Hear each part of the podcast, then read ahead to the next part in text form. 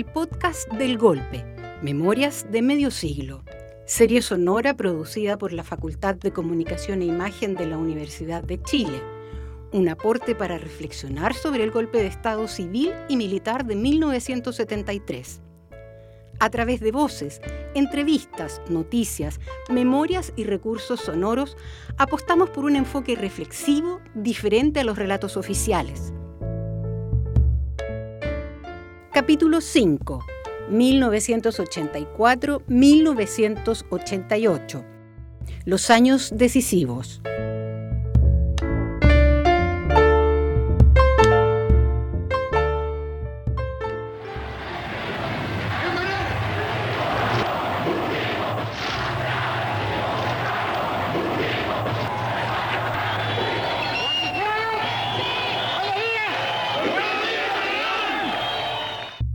Durante una visita a Punta Arenas, el general Augusto Pinochet es recibido con pifias en la Plaza Muñoz Gamero.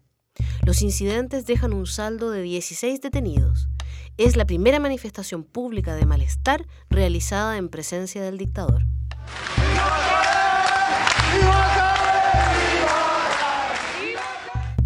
Lidia, pobladora. Eh, yo vivo acá en Villasur, que queda al, sur de la población La Victoria, somos vecinos. Y las primeras protestas acá se dieron muy, muy fuertes, eh, fueron incluso muy reprimidas.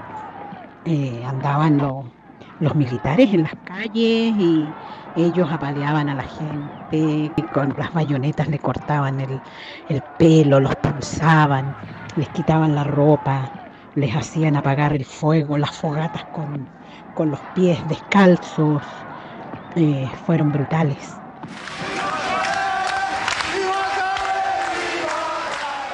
Varias acciones de sabotaje contra la dictadura se realizaron en los primeros meses de 1984, siendo antesala de la octava protesta nacional convocada para el 27 de marzo de ese año por el Comando Nacional de Trabajadores la cual dejó un triste saldo de 7 muertos, 63 heridos y 638 detenidos.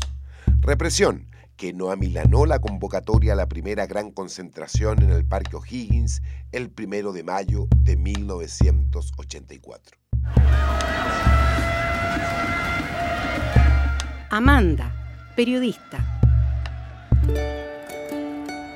Cuando se hace el llamado a la concentración, Partí, por cierto, con, mucha preocupación con mis tres hijos que eran adolescentes.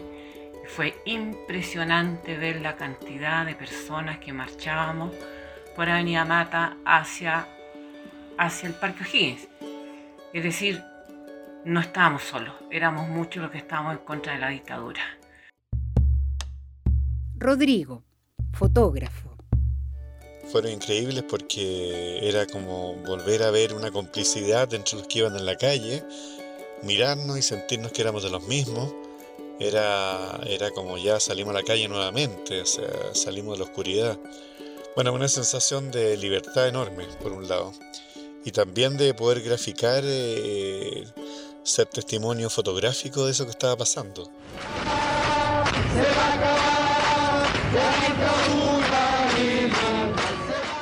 y que la imagen o la cámara o el sonido de eso eh, va a ser un archivo de la historia de este país. O sea, doble alegría del despertar, de enfrentar a la dictadura y de compartir eso, poder estar eh, capturando ese fragmento de historia.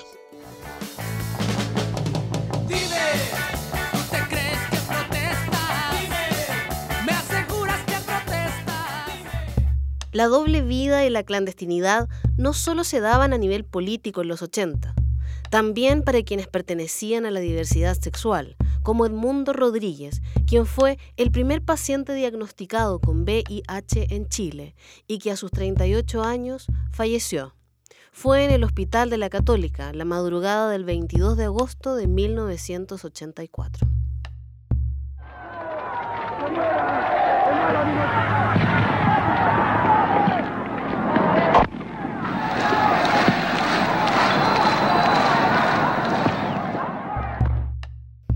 Pierre, sacerdote. disparos. Cuando yo llegué, como a las 7.20, siete y media, sí, pero ¿dónde está Andrés? ¿Dónde está Andrés? Y nadie sabía. Subí al, al piso, al primer piso, y ahí lo encontré. Sí, pero ¿qué te pasa, Andrés? Y estaba muerto. A un año del inicio de la jornada de protestas sociales, la represión recrudece y en medio de las movilizaciones, el 4 de septiembre de 1984, es asesinado el sacerdote André Yarlán en la población La Victoria. Lidia, pobladora. Cuando mataron al cura André Yarlán, ese día estaba se había cortado la luz eh, y de repente empieza la, noticia de que mataron al padre Yarlán, mataron al padre Yarlán, se empezó a recorrer las calles de las poblaciones y la gente se desbordó igual a las calles. Y empezamos a, salir de nuestras casas y llegar a la población La Victoria y a Ranquil donde vivía el, donde está la capilla donde vivían los curas y llegó gente de todas partes empezamos, pusimos velitas por todas las calles de la Villa Sur, de Avenida La Feria, de La Victoria, estaba todo con fogatas, departamental. Estás escuchando Los Años Decisivos, capítulo 5 del podcast del Golpe, Memorias de Medio Siglo.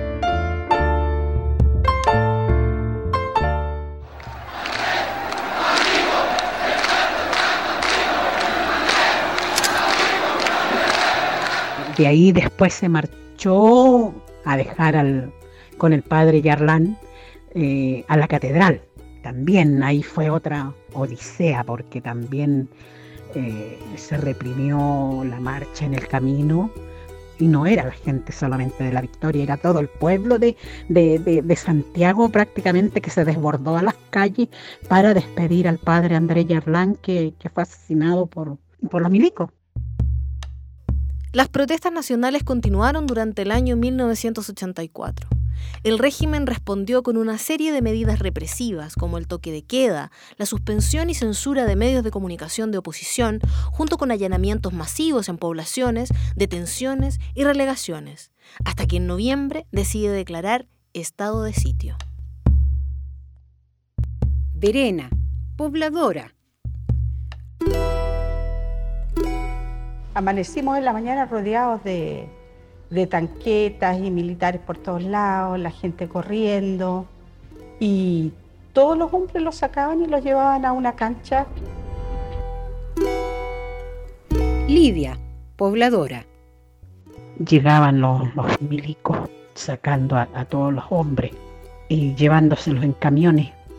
Veíamos cómo iban eh, sacando a los, incluso hasta niños, adolescentes de 10, 12, 14 años, y los mayores también, los iban sacando y los iban poniendo en la cancha, una cancha que había ahí en departamental con la línea del tren. Viviana, historiadora, para 1984, parte de la derecha, liderada por el Partido Nacional y el Movimiento de Acción Nacional, que lograba reconstituirse junto a la presencia de Onofre Jarpa en el gabinete, van a continuar los intentos por desincentivar la movilización, dividiendo a la oposición en torno a una promesa de diálogo que pudiese eventualmente acortar los plazos para la transición fijada por la dictadura pero con un paso forzado, es decir, aceptar desde un inicio la constitución de 1980 como condición para cualquier conversación en torno a la transición, que finalmente es una postura que logrará tener hegemonía hacia 1986.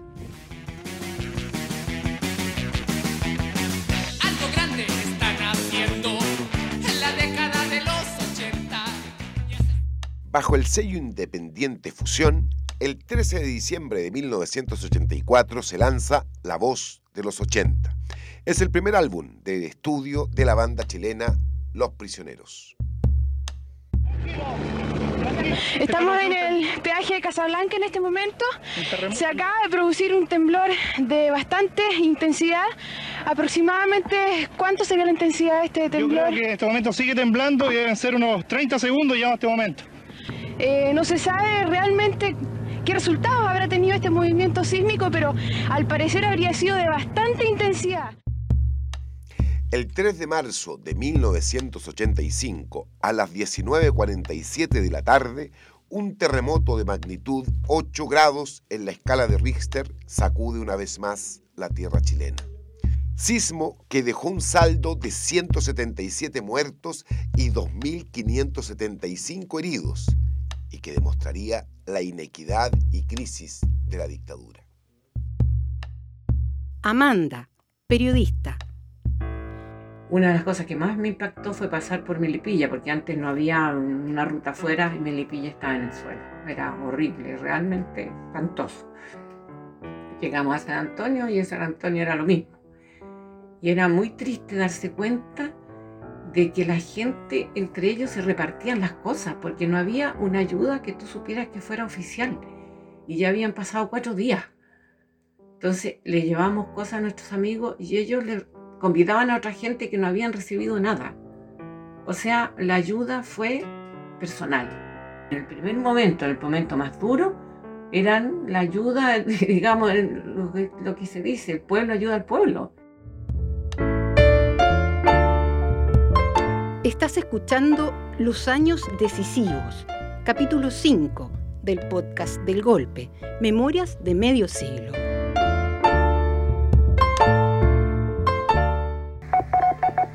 Es hora de noticias en Radio Chilena. La noticia de la aparición de tres cadáveres al poniente de Santiago está provocando escenas de profundo dramatismo, ya que aún no se determina fehacientemente la identidad de las personas asesinadas. Marzo de 1985 será un mes cruento. Tres profesionales comunistas y tres jóvenes miristas serán asesinados por la dictadura. Manuel Guerrero, José Manuel Parada y Santiago Natino fueron degollados luego de ser secuestrados el 29 de marzo por un comando de carabineros, mismo día que los hermanos Rafael y Eduardo Vergara Toledo y la joven Paulina Aguirre fueron asesinados por la policía uniformada. Ana y Luisa, familia Vergara Toledo. Eh, ese día mis dos hermanos andaban en 5 de abril con las rejas en un pasaje que se llama Río Quetro. Los mataron a los dos en, casi el mismo lugar, están eh, sus dos cuerpos. Los responsables del asesinato de mis hijos fueron eh, policías de la 21 comisaría.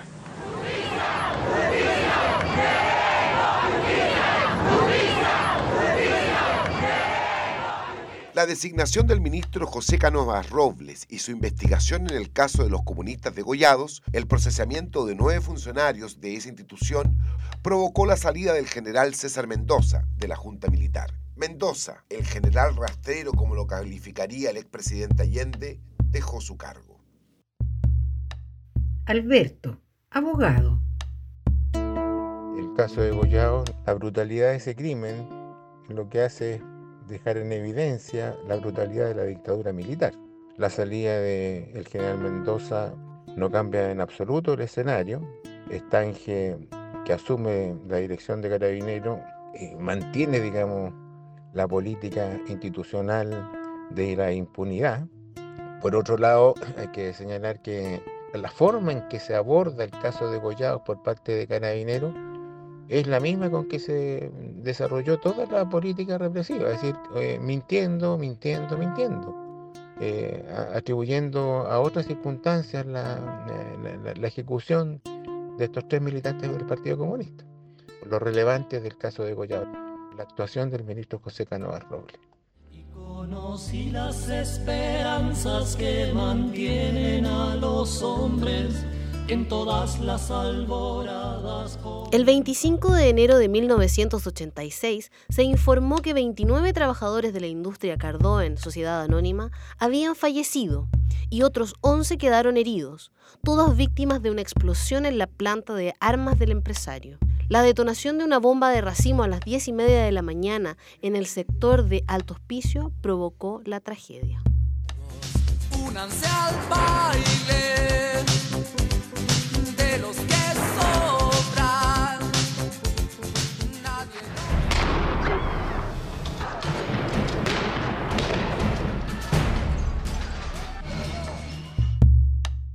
Viviana, historiadora.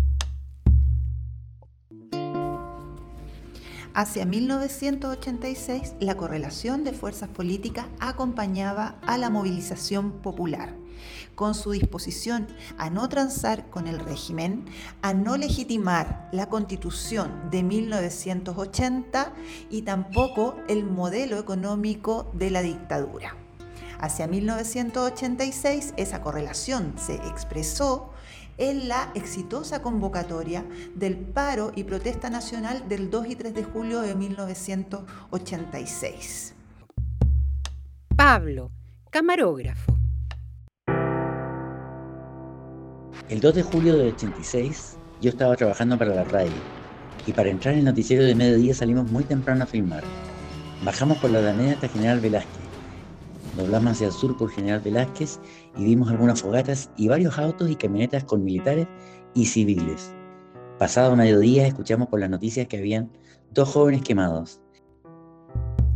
Tres años de jornadas de protestas nacionales, fuertes movilizaciones de estudiantes, mujeres, pobladores, trabajadores, van a ser testigos de uno de los momentos más duros de la represión estatal, cuando dos jóvenes que participaban de una manifestación son interceptados por una patrulla militar a cargo del oficial Pedro Fernández Ditus, y ambos son quemados vivos. Se trataba de Carmen Gloria Quintana y Rodrigo Rojas de Negri. Donde fuimos arrestados, golpeados, vejados, luego impregnado todo nuestro cuerpo con, con benzina, para luego hacernos arder en llamas. Las hojas rojas que crecen, que crecen llenas de espanto. Estás escuchando Los Años Decisivos, capítulo 5 del podcast del Golpe, Memorias de Medio Siglo. 1986 se consideró el año en que se terminaría con la dictadura. Una fallida internación de armas en la caleta nortina de Carrizal, protestas y sabotajes al régimen no cesaban, y fue en ese contexto que el 7 de septiembre de 1986 el Frente Patriótico Manuel Rodríguez atentó contra la comitiva del general Augusto Pinochet.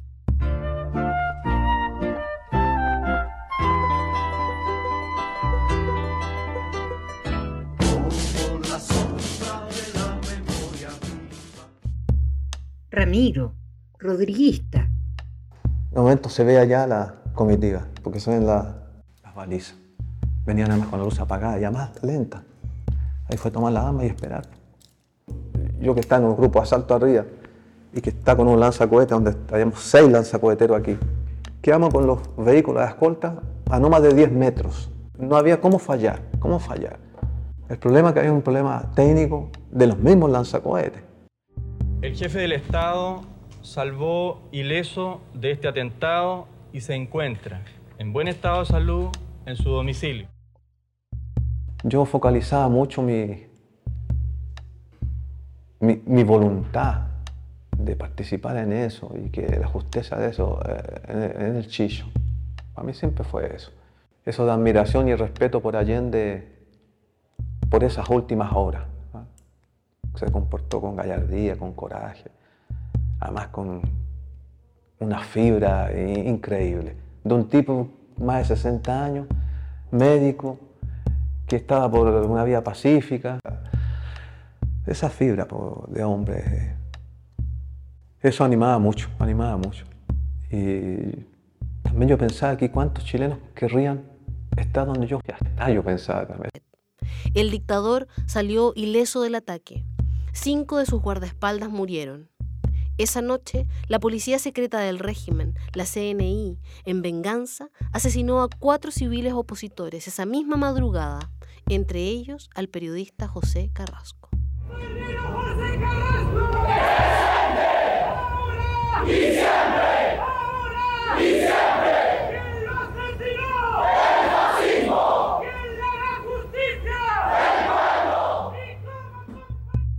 Viviana, historiadora. Cuando se produce el descubrimiento de la internación de armas por el puerto nortino de Carrizal Bajo y posteriormente con el, atentado fallido al dictador Augusto Pinochet, estas operaciones sirvieron, fueron la base para propiciar la salida pactada, para condenar la violencia venga de donde venga y legitimar de paso como un fiel por pie forzado para las negociaciones la constitución de 1980 que asegurase, entre otras cosas, la continuidad de los militares en la escena política y el modelo económico de la dictadura. Estás escuchando Los Años Decisivos, capítulo 5 del podcast del Golpe, Memorias de Medio Siglo.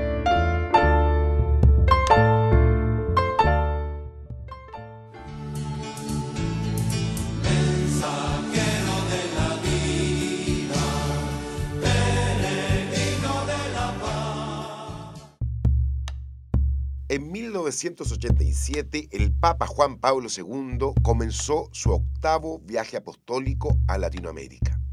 El primero de abril, a las 16 horas, llegó al aeropuerto Arturo Merino Benítez, una criticada visita marcada por su salida al balcón de la moneda junto al dictador, las denuncias de pobladores de los abusos y la violación a los derechos humanos, y una prolongada huelga de hambre de los presos políticos del régimen. Enmarcaron la presencia del sumo pontífice. Luisa, pobladora.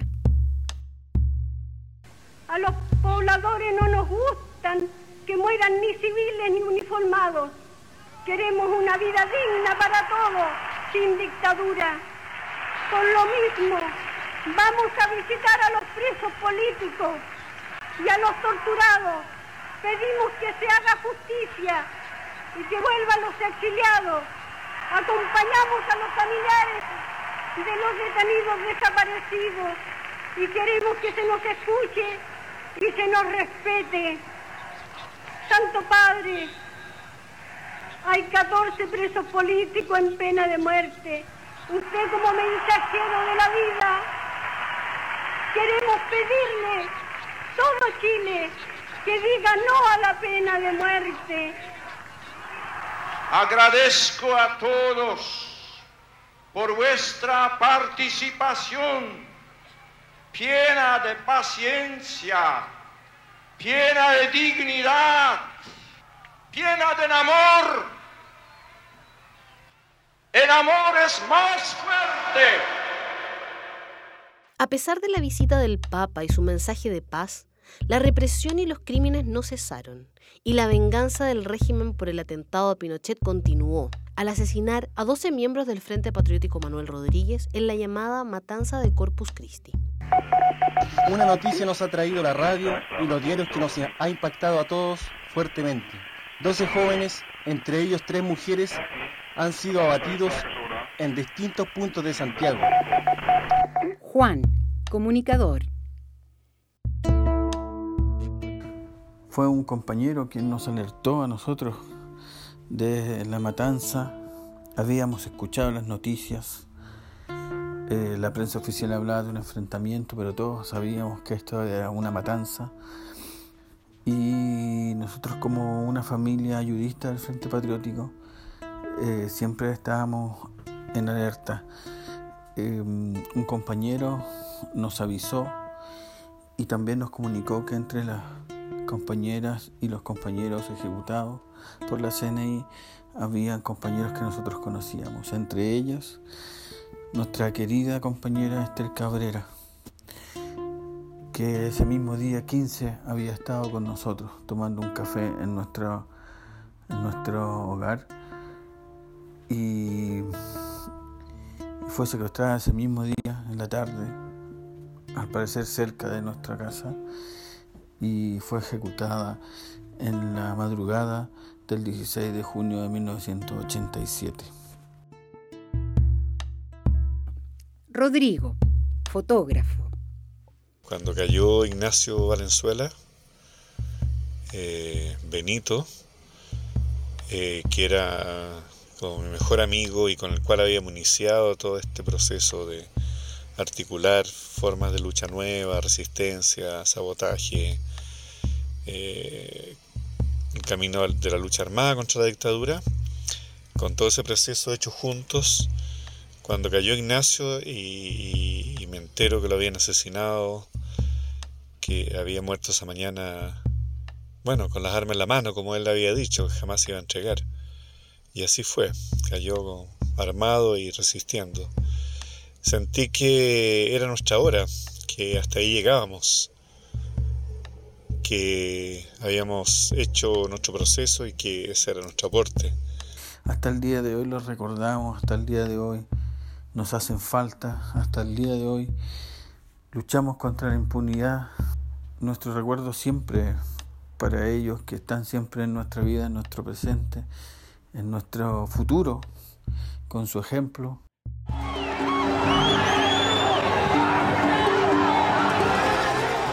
Ella, María Paz, debe haber estado haciendo algo malo, por eso algo le pasó versaban las palabras de la recién elegida Miss Universo Cecilia Boloco, al ser consultada por el caso del disparo recibido por la joven estudiante de música María Pasantibáñez de parte de un carabinero en medio de las protestas contra el designado rector de la Universidad de Chile, José Luis Federici.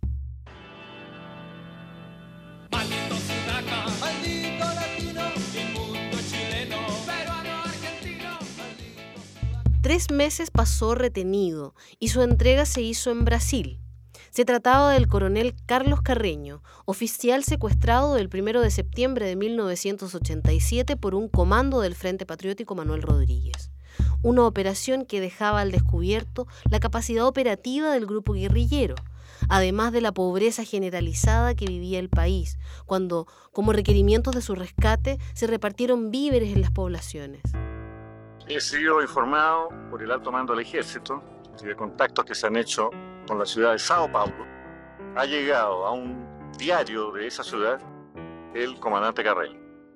Nuevamente hubo una reacción asesina por parte de la CNI, que sumó los últimos cinco detenidos desaparecidos del régimen en un intento fallido de intercambiarlos por el militar.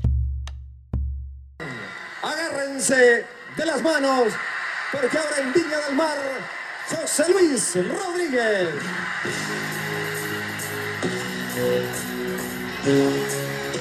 A veces hay que escuchar la voz del pueblo. Que Dios le bendiga a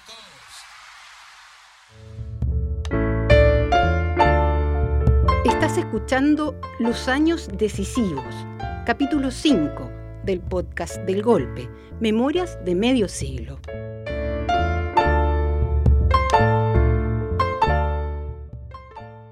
Designar al señor comandante en jefe del ejército, capitán general, don Augusto Pinochet Ugarte, como la persona que, previa ratificación ciudadana, previa ratificación ciudadana, ocupe el cargo del presidente de la República en el periodo presidencial que se inicia el próximo 11 de marzo de 1989. Después de una reunión de una hora y 42 minutos, el miércoles 31 de agosto de 1988, los tres comandantes en jefe de las Fuerzas Armadas, entre ellos el propio Augusto Pinochet y el director general de Carabineros, designaron como candidato a la presidencia de la República al capitán general del Ejército, quien quedaría sujeto a ratificación mediante el plebiscito del 5 de octubre. Lidia, pobladora. Fue difícil ese momento eh, porque el dictador se iba, iba por el sí. Entonces el miedo, el temor en la gente, acá en la población también, o sea, si ganaba el, no, ¿qué iba a pasar? ¿Qué iba a pasar con nosotros los pobladores? Eh, podían volver a, aparecer los militares, eh, los pacos, a matar a la gente. Entonces esa incertidumbre, esa, ese temor, eh, pero por lo menos no se dio.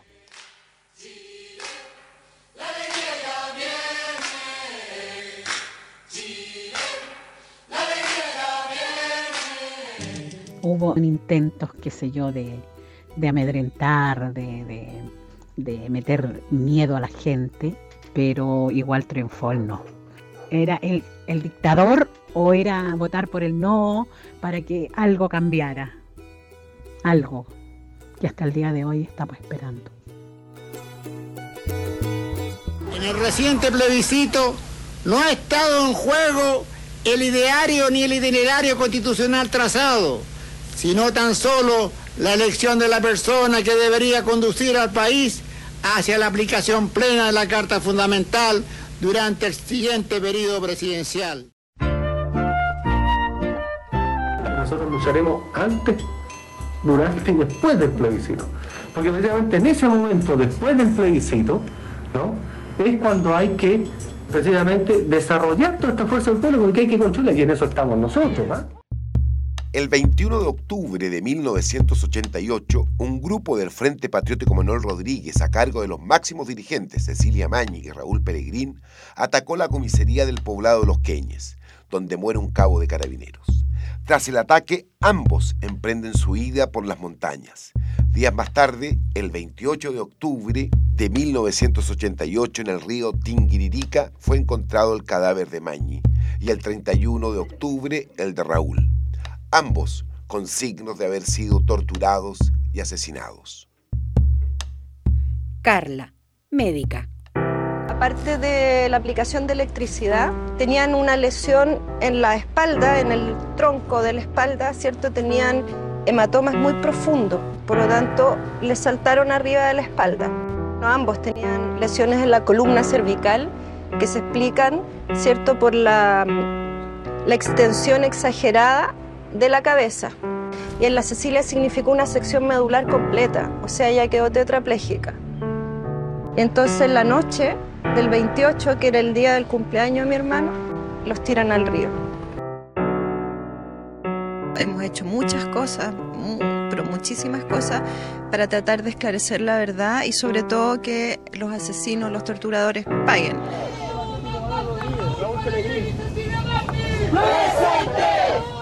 ¡Y siempre! ¡Y siempre!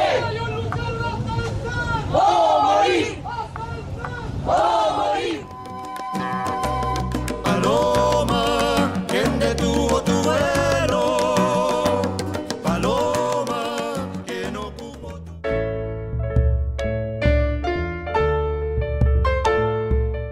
El podcast del golpe, Memorias de Medio Siglo. Serie sonora producida por la Facultad de Comunicación e Imagen de la Universidad de Chile en asociación con Radio JGM y Radio Universidad de Chile un aporte para reflexionar sobre el golpe de Estado civil y militar de 1973, a través de voces, entrevistas, noticias, memorias y recursos sonoros, apostamos por un enfoque reflexivo diferente a los relatos oficiales. El podcast del golpe es un trabajo colaborativo de los académicos de la Facultad de Comunicación e Imagen de la Universidad de Chile, Ana María Castillo y Juan Enrique Ortega, Carolina Trejo y Dino Pancani. Guión y dirección, capítulo 5, Carolina Trejo Vidal. Locución, Ana María Castillo y Dino Pancani. Grabación y montaje, Radio JGM. Música, Juan Enrique Ortega. Continuidad sonora, María Cristina Arancibia. Los esperamos en el capítulo 6, 1989-1993. La transición Cándida. El podcast del golpe Memorias de Medio Siglo está disponible en Tantaku, plataforma de podcast de Universidad de Chile, Spotify y las redes de Radio Universidad de Chile y Radio JGM de la Escuela de Periodismo de la Universidad de Chile.